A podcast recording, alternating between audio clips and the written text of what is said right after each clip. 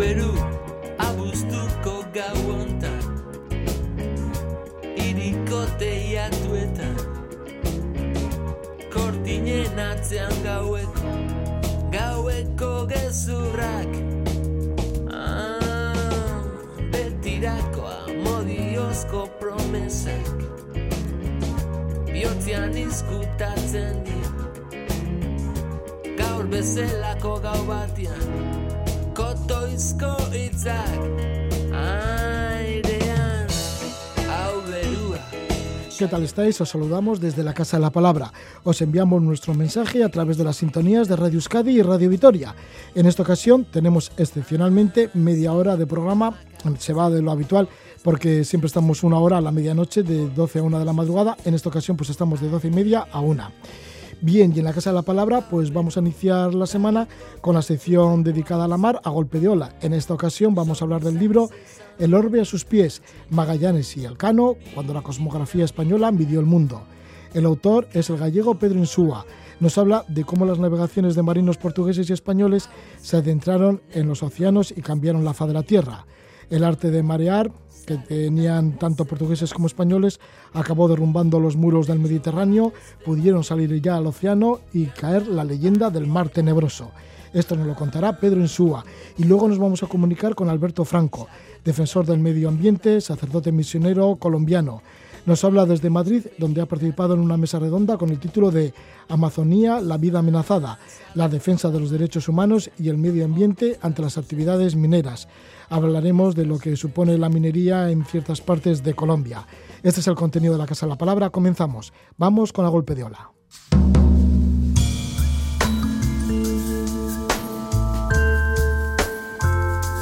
En la Casa de la Palabra, escenas marinas. A golpe de ola.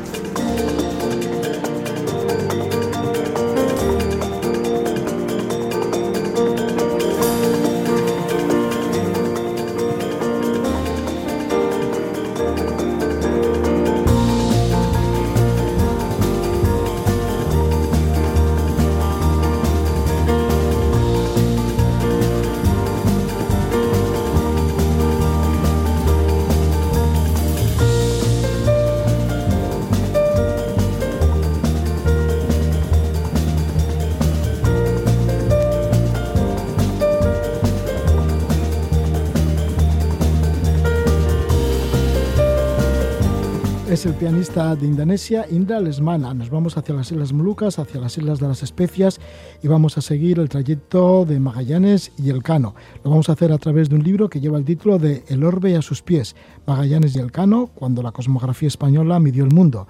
Y es que esta primera circunnavegación del planeta, esta expedición capitaneada por Fernando de Magallanes, continuada y terminada por Juan Sebastián Elcano, sirve para sacar consecuencias de cómo cambió la concepción de la cosmografía terrestre una gesta que fue posible gracias a una serie de condiciones geoestratégicas, tecnológicas e institucionales de las que se ocupa este libro, El orbe a sus pies, Magallanes y Elcano, cuando la cosmografía española midió el mundo. Estamos con su autor, con Pedro Insúa, que es licenciado en Filosofía y Historia, nacido en Vigo en el año 1973.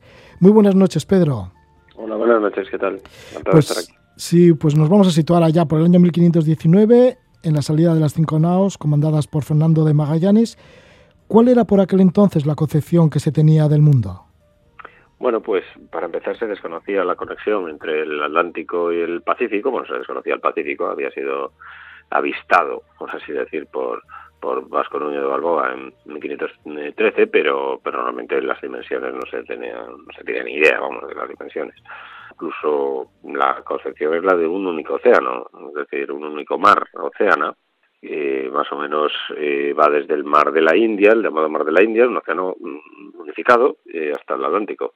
Se trataba de, por parte de, de Magallanes, una vez ya sí eh, descubierta América, ya mm, eh, liberados de la concepción asiática de América, desde la concepción que llevaba Colón, pensando que aquello era Asia, pues mm, una vez ya eh, reconocido que aquello es otro continente diferente, eh, pues eh, resulta que ese continente va a representar un obstáculo para la expedición. Y entonces la concepción que tienen del mundo hasta ese momento es la concepción pliniana tolemaica, de Plinio el Viejo, mm, la del, digamos, ceñida al ámbito mediterráneo, con un océano envolvente, pero un océano que no se tiene muy, se conoce muy bien sus dimensiones, ni nada, si es uno, si es varios, eh, se cree que es uno, y, y, entonces, pues, bueno, lo que, lo que representará sobre todo la expedición de Magallanes Elcano es el desmoronamiento de esa concepción del mundo ceñida al Mediterráneo, con el plus ultra, con el non plus ultra como, como límite y el Finisterre, Finisterre non plus ultra como límite, las columnas de Hércules y Finisterre como el fin de la Tierra, como eh, el límite occidental de la Tierra, y, eh, y, el, y el ónfalos, digamos, la concepción del, ombligo del mundo está situada en el Mediterráneo. ¿no? Entonces, eh, cuando las potencias atlánticas, Portugal y España, tienen que, mm, por razones estratégicas, eh, para eludir al, al turco una vez que había sido eh, Constantinopla, Constantinopla conquistada por el turco en 1453, pues cuando tienen que eludirlo tienen que enfrentarse a ese mar océano, tienen que penetrar ese mar océano y empiezan los descubrimientos hasta hasta, hasta el punto de que en, en, en menos de un siglo le dan la vuelta al mundo. ¿no? En 1522 pues, se termina consumando la vuelta al mundo. Entonces, eh, ese, ese ceñimiento al Mediterráneo, que era la concepción del mundo telemaico eh, pliniana, pues se desmorona, se viene abajo y aparece una concepción oceánica con los tres océanos ya, eh, con la expedición Magallanes Secano, los tres, tres océanos pues eh, descubiertos y recorridos por mar, es decir, que hay conexión entre todos los mares, ¿no? que era una de las cosas que también pues, no se sabía, obviamente. Con ello se demuestra la redondez de la Tierra, porque hasta entonces se estaba en duda sobre la redondez de la Tierra. Tampoco se hubiera duda, era una teoría muy potente, la de la de Eratóstenes, una teoría, lo que es una teoría, claro, una teoría, y la teoría de Eratóstenes del volumen de la Tierra, siglo tercero antes de Cristo, eh, ya bajo una concepción esférica de la Tierra que es previa a Eratóstenes, eh, pues, eh, pero que pasa que Eratóstenes con un juego de sombras y demás entre Alejandría, bueno, pues consigue medir el volumen de la Tierra con, con, una sorprendente ajuste a la realidad, ¿no? Para ser del siglo tercero o siendo el siglo III, mejor dicho, eh, pues entonces tienen esta concepción, esta concepción es académica, es decir, pues eh, el libro de Sacrobosco, por ejemplo, del siglo XIII, la manejan todos, el Santo Tomás tiene una concepción esférica de la Tierra, es decir, todos tienen esta concepción esférica de la Tierra. Eh, la concepción plana de la Tierra planetaria es una opinión vulgar, que no tiene ningún recorrido. Entonces, bajo esta concepción, pues cuando cae Constantinopla en 1453, eh, pues las potencias atlánticas pues, pues tienen que buscar alternativas para restituir las líneas comerciales entre Asia y Europa, digamos que quedan rotas por, por, porque entre medias se pone el Islam. Entonces, pues bueno, mmm, como Mediterráneo de frente al turco no se le puede combatir bien porque, porque es muy potente, pues entonces buscan vías alternativas. Eh, la vía africana es la vía portuguesa, que llegará, se consumará en 1498 con la volta de, de, este de Vasco de Gama, y eh, queda solo una vía. Y esta, esta vía la cierra Portugal, en el Tratado de Casovas en 1479 se la cierra a, la otra potencia atlántica, que es España, y entonces a España solo queda una vía, que es la vía occidental, es decir, ir al oriente por el occidente. Este es el, este es el, este es el tema. Ir al oriente por el occidente, ir al los países del sol naciente, digamos, por el poniente. Caminando hacia el poniente, pues se sale por, se, llega hasta el levante. Esta es la, la, la, la, estrategia que inicia Colón, pero para el que América va a representar un obstáculo con el que no contaban. Entonces América se va a, a, constituir en obstáculo continental de este proyecto que continuará eh, continuar adelante hasta que quien consuma realmente el proyecto colombino es Magallanes. Los, sí, Fernando Magallanes que, que, encuentra sí. ¿no? la, la, salida, la unión de, del Atlántico con el Pacífico por, por el sur del y continente hasta, americano. Y llegan hasta las Molucas después. Sí, fueron certeros y consiguieron entrar del Atlántico a lo que luego es el Pacífico. Exacto. Fue asesinado Magallanes en Mactán, en Filipinas. Sí, bueno, fue un acto de guerra, tampoco fue un asesinato, digamos, un acto bueno, de guerra. Un acto de guerra, ¿no? Sí eh, con, con, unos Gallanes, bueno, el estrecho lo cruzan tres naves, ¿no? Llegan a cruzar tres naves, tiene un motín, porque bueno, la, situación, la rivalidad entre castellanos y portugueses es, terrible, ¿no? Es tremenda y pesa sobre la expedición constantemente, hasta el punto que el Cano tiene que hacer eh, pues esa audaz maniobra final de, de, ir desde Timor hasta, hasta Cabo Verde sin hacer escalas por, por la rivalidad portuguesa, ¿no? Que nos estaban persiguiendo. Entonces, la rivalidad es total y la hostilidad es absoluta, incluso con... Entre los tripulantes portugueses y sí, españoles. y españoles, sí. Eh, digamos, primero los portugueses, o sea, la corona portuguesa está persiguiéndoles. Y después, Mm, los propios castellanos desconfían de los portugueses de la expedición, a pesar del propio Magallanes, porque creen que puede ser un ardid, digamos, para eh, apuntarse el tanto de la, de la expedición, mm, sufragándolo Castilla. Entonces, pues bueno, eh, meten a Juan de Cartagena, que va a ser el gran rival, digamos, en la expedición de, castellano, el gran rival castellano de Magallanes, hasta el punto de montar un motín y, bueno, y, y Magallanes resolverá ese motín por la vía expeditiva de de, tener a los amotinados y ejecutarlos y cortarlos en pedacitos. Aquí las, penaliza, las penas serán muy fuertes. Eh, descuartizamiento es lo que lo que terminarán eh, como terminarán los, los amotinados entonces castellanos entonces eh, tras esta dificultad, que es una dificultad muy grande, el motín, que, es en la bahía San Julián, antes de embocar el estrecho, pues el estrecho por fin lo embocan tres, bueno, embocan cuatro naves, pero una de ellas deserta, se supone, bueno, la, cuestión del desertor es muy discutible también, Esteban Gómez, Esteban Gómez desconfía de que, una vez que ya han situado el, estrecho, eh, a los grados en los que está, 43 grados al sur, pues eh, entiende que lo mejor es volver para mm, reforzar y saber que con, una expedición ya sabiendo dónde está el estrecho, pues regresar con otra expedición y, atravesar lo que haya que atravesar, ¿no? atravesar el estrecho y llegar hasta donde sea. Pero entiende Esteban Gómez que las con las existencias con las que cuentan, pues no va a ser suficiente para atravesar el estrecho y, además sobre todo porque es desconocido lo que van a, lo que van a ver después. Pero Magallanes empeña y lo hace y Esteban Gómez deserta, se va, vuelve, regresa a Castillo. Entonces eh, son tres naves las que atravesarán el estrecho que son la, que deserta la San Antonio y la que atraviesan el estrecho son la Concepción, la Victoria y la, Trinidad, que es la nave capitana. La San Juan, que era la quinta nave, pues se había embarrancado previamente antes de embocar el estrecho. Entonces, tres naves que llegarán finalmente a Filipinas y en Filipinas Magallanes se enreda en la política local, en la política, en la, en la etnología local más que política, y, allí eh, se pone en rivalidad, eh, intenta hacer conversiones al cristianismo para ganar pactos y tal, y ganar posición frente a los portugueses, pero eh, se enreda, se enreda y mm, en plan además muy fanfarrón, tiene unos errores tremendos y la muerte que se produce es muy heroica en su en su, en su ejecución, por así decirlo, Magallanes muere luchando y muere luchando además valientemente, pero eh, muy torpe el lío en el que se mete. Eh, desde el punto de vista diplomático allí con los con, la Pulapu que es el líder eh, digamos que no se no, entra en vereda de los deseos de, Magallanes. Una vez muerto Magallanes pues renuevan digamos los, los, los cargos en los barcos se nombran nuevos capitanes y los indígenas tienen una trampa y los matan a todos los nuevos capitanes. Tienen que volver otra vez a nombrar capitanes. Y después se lían con sin Magallanes sin otros capitanes con mucha pericia pues se lían ah, como si estuvieran un pollo sin cabeza y por, por, por la insulindia sin tener muy claro a dónde, dónde estaban las molucas. Finalmente las encuentran, ¿no? gracias a, los moros y tal, las encuentran y, eh, y una vez que las encuentran se dan cuenta de que las están persiguiendo los portugueses, de que tienen muchos problemas, entonces se, se monta la vuelta y para montar la vuelta pues se separan.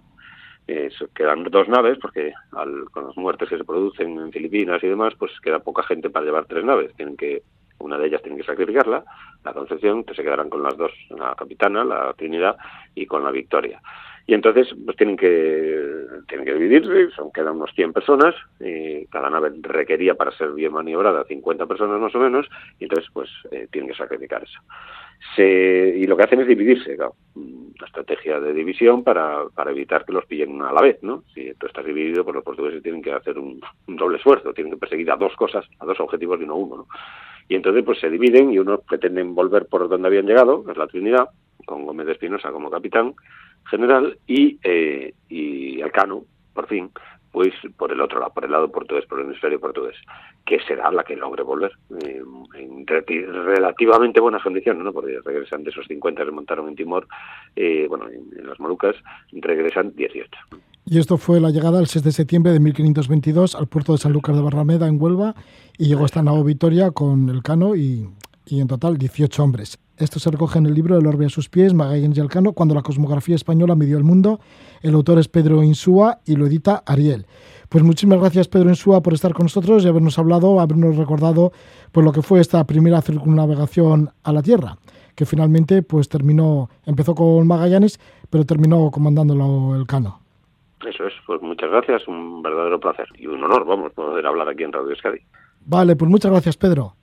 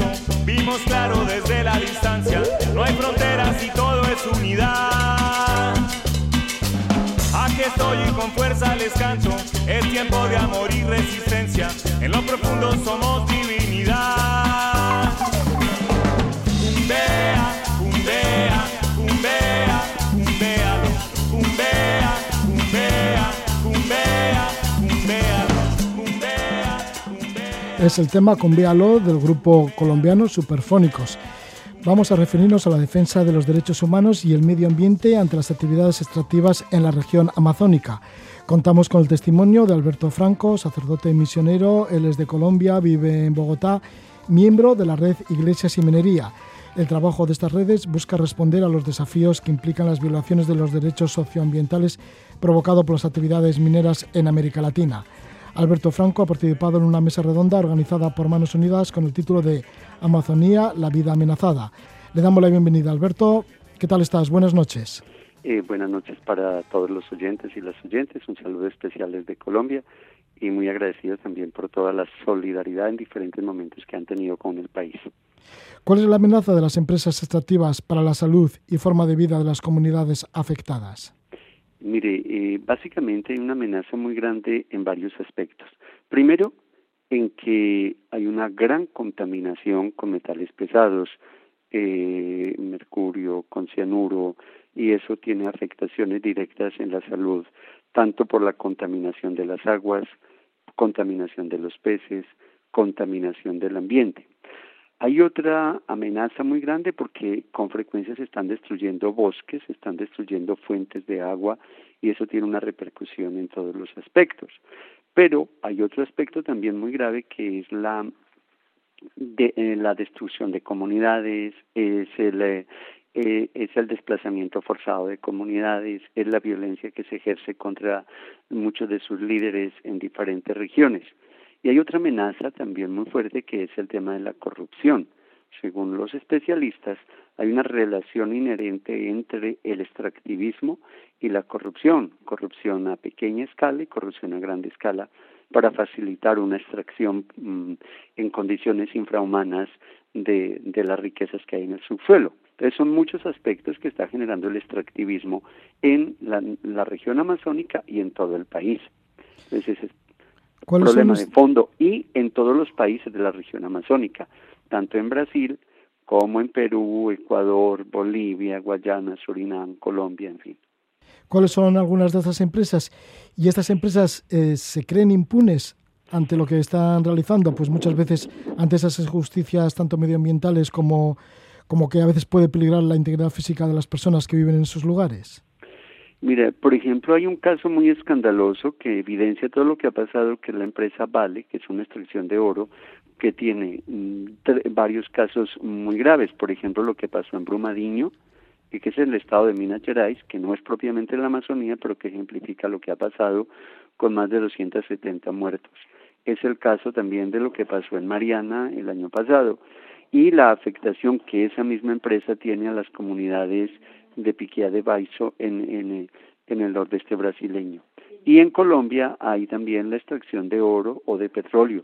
Por ejemplo, en Perú es muy fuerte el derrame petrolero sobre fuentes de agua sobre la, y las afectaciones a comunidades indígenas. ¿Cómo la extracción de oro en Colombia?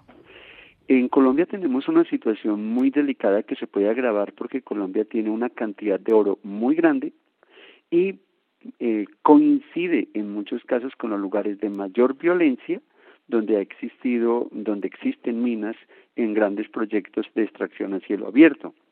Entonces se da un primer problema de violencia y luego se descubre que hay unos intereses mineros en muchos lados. Por ejemplo, en otra región muy sensible también por el tema ecológico, que es el norte del Chocó, en los años 2000 desplazan a unas comunidades indígenas, llega el ejército, los bombardea y genera un daño muy grande. Comunidad en Veracatío. Luego en el 2008 se empieza, se descubre que en esa, que gran parte de sus territorios estaban concesionados a una empresa que se llamaba, llama la Moriel Mining Corporation, que tenía un contrato de asociación con la, una multinacional que llama Río Tinto. Y luego empieza la exploración y explotación y se pudo poner en evidencia que habían eh, mentido con las firmas, que habían, que habían generado una corrupción a nivel local y para evadir las responsabilidades ambientales que exigían unas, unas normas específicas cuando hay una explotación de más de, de, de mil hectáreas. Entonces dividieron las 16 mil hectáreas del proyecto en, eh, entre ese proyecto, como en, ya no se me olvida el dato, como en 11 o 12 eh, pequeños proyectos. Entonces era todos, 12, varios proyectos de una misma empresa para evadir el control ambiental necesario cuando hay proyectos de gran envergadura. Pero esto está pasando en muchas otras regiones del país. Así que usan estas grandes empresas, seguramente transnacionales, emplean muchas argucias para, mm, para evitar su control. ¿No hay ninguna manera de controlarlo? Mire, hay un investigador pues, a nivel global en América Latina muy Porque son impunes. Claro, hay un, hay un investigador que se llama Eduardo Gudinas que ha mostrado en diferentes casos de América Latina cómo hay una relación profunda entre extractivismo y corrupción y la corrupción tiene que ver con las trampas para quedarse con él, para facilitar las condiciones favorables para explotar ilegalmente, como también la impunidad para no someter a la ley y no castigar a los responsables de graves crímenes en esas comunidades. Entonces, hay un tema muy delicado en Colombia con el asesinato, por ejemplo, de líderes indígenas, muchos de ellos en comunidades que están sobre las cuales hay grandes intereses en los territorios. Entonces el tema de la impunidad, el tema del silencio estatal o de la eh, de la relación que existe entre empresas y agentes del Estado es lo que garantiza la impunidad. ¿Cuál es la función de la red Iglesias y Minería? La red iglesias y minería lo que, ha lo que está haciendo es acompañar comunidades en diferentes regiones de América Latina y se ha establecido la red porque muchas organizaciones de iglesias están trabajando junto a organizaciones sociales para proteger las comunidades, para apoyar en la, en la reclamación de sus derechos y para denunciar lo que está pasando. Además, para poner en evidencia una estrategia de las grandes empresas del mundo que han conformado un grupo Fe y Minería para eh, convencer a las comunidades de que ese progreso es querido por Dios y que es bueno eso que están proponiendo. Y para esconder realmente la destrucción ambiental, la destrucción humana, la degradación, la impunidad, todas las cosas de las que venimos hablando y que están muy relacionadas con la minería, tanto legal como ilegal. Con un dato, por ejemplo, todo el oro ilegal que se extrae en Colombia termina siendo legalizado. Entonces, se ataca la base primera, pero se silencia todo el tráfico internacional del control al oro extraído ilegalmente o al oro contaminante. Por ejemplo, para el caso del oro, porque hay un tema muy delicado que es que el oro necesita unos consumos de agua elevadísimos, necesita el mercurio, en otros casos el cianuro, entonces eso genera un daño profundo al agua. Y pues estamos proponiendo de Iglesias y Minería una invitación a todas las personas de buena voluntad a revisar sus inversiones, lo mismo que a entidades religiosas o entidades eh, civiles que están pensando pues en la conservación del planeta, que luchan contra el cambio climático, que revisen dónde tienes invertidos sus ahorros para que no vayan a estar apoyando sin querer entidades que están eh, o empresas que están generando contaminación grave. Alberto, ¿y cómo le llegó a usted esa concienciación por el planeta, por conservar la naturaleza y también por el respeto a las gentes del lugar? Mira, se fueron dando como muchas cosas. Eh, pues de hace muchos años yo soy defensor de derechos humanos eh, y empezamos con derechos civiles y políticos, pero empezamos a descubrir que a la gente la perseguían, a las comunidades las asesinaban o las desplazaban porque habían grandes intereses sobre el territorio. Y después descubrimos que esos intereses dañaban el territorio y dañaban la vida de las comunidades.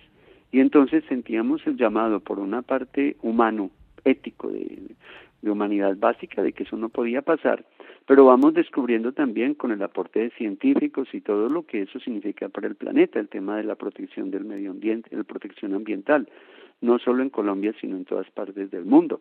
O sea que estamos en una lógica que es muy peligrosa, porque para acumular capital estamos labrando nuestra propia destrucción. Ahora que estoy de paso por España me cuentan que este verano tuvieron el, uno de los veranos más calientes de la historia. Y entonces lo, lógico, lo doloroso es que esto seguirá calentándose el planeta. El que en este momento yo pueda salir eh, y no sienta mucho frío, pues es muy bueno para mí. Pero cuando pienso en lo que eso significa, eso es delicado para el planeta y, y es más bien un signo de, de la, del calentamiento global que si no actuamos todos ya aquí y allá, pues va a tener graves consecuencias. ¿Nos impiden el trabajo? ¿Algunas veces os sentís amenazados? Hemos tenido muchos muchos problemas históricamente, hemos tenido amenazas y hemos tenido mm, incluso pues nosotros los miembros de la comisión nos toca pues movernos con esquemas de protección porque ha habido pues una campaña de desprestigio, hemos tenido situaciones de riesgo, había una campaña de deslegitimación desde eh, personas que han estado vinculadas al Estado eh, de miembros de la fuerza pública o de partidos políticos que pues sean eh, mm, que el trabajo de las comunidades ha puesto en evidencia la relación que existe entre violencia, poder político, poder empresarial y poder militar. Y cuando las comunidades han denunciado a nivel nacional e internacional, por ejemplo en, la, en el sistema interamericano de derechos humanos o ante el sistema de Naciones Unidas, o por diferentes instancias, entonces se han generado los conflictos. Son poderosos, ¿no? Cuando se une la política, el ejército, las transnacionales, ¿es difícil combatir todo eso? Claro, el problema es que de fondo es que hay un interés económico que pone la política a su servicio, lo militar a su servicio, pone la comunicación a su servicio, entonces genera una dificultad muy grande para enfrentarlo. De ahí la necesidad de una acción conjunta y en red. Y por eso, por ejemplo, como comisión en Colombia apoyamos o estamos conectados con otras organizaciones y por eso no somos parte de la red iglesias y minería, para poder actuar en red, eh, compartir conocimientos, abrir la mirada y poder también apoyarnos mutuamente. Muchísimas gracias por tus palabras, Alberto Franco, defensor de los derechos humanos, sacerdote y misionero de la red Iglesias y Minería. Llegas desde Bogotá, en Colombia, para expresarte en Europa de la situación que se está viviendo con el tema de derechos humanos y medio ambiente en la región amazónica ante las actividades extractivas. Que vaya todo bien por Colombia, Alberto Franco. Bueno, muchas gracias, que estén muy bien. Una feliz noche y un saludo para todos los oyentes. Hemos escuchado a Alberto Franco, defensor del medio ambiente, sacerdote misionero colombiano. Mañana regresaremos con el horario habitual de una hora. Hoy hemos tenido solamente media hora. Y os esperamos puntuales a la cita, pues eso, mañana mismo de 12 a 1 de la madrugada. Aquí nos tenéis en este programa, en la Casa de la Palabra. Feliz noche, dulce amanecer. Os dejo con la música del nuevo single de Robert Plant junto con Alison Krauss, el tema Can't Let Go. Que vaya bien.